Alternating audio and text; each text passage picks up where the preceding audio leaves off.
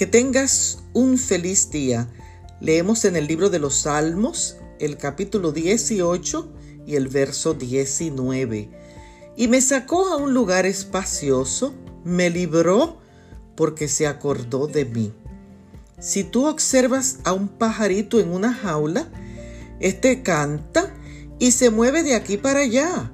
Y por más linda que se vea la jaula, sigue siendo una prisión. Anna Frank, la niña alemana judía víctima del holocausto, escribió en su diario lo siguiente. Tengo la sensación de ser un pájaro enjaulado al que le han arrancado las alas violentamente y en la más absoluta penumbra choca contra los barrotes de su estrecha jaula al querer volar. ¿Cuántas personas están enjauladas y no encuentran opciones para su libertad?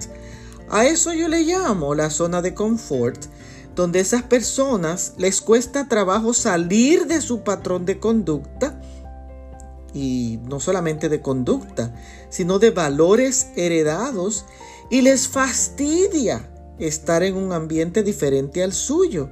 Sin embargo, Dios puede sacarte de la jaula que te encierra. No estás obligado a salir ni obligado a quedarte, pero Dios te promete un lugar espacioso y te ofrece libertad. Así que no sigas atado. Corre, sé libre, corre, sé libre. Bendiciones.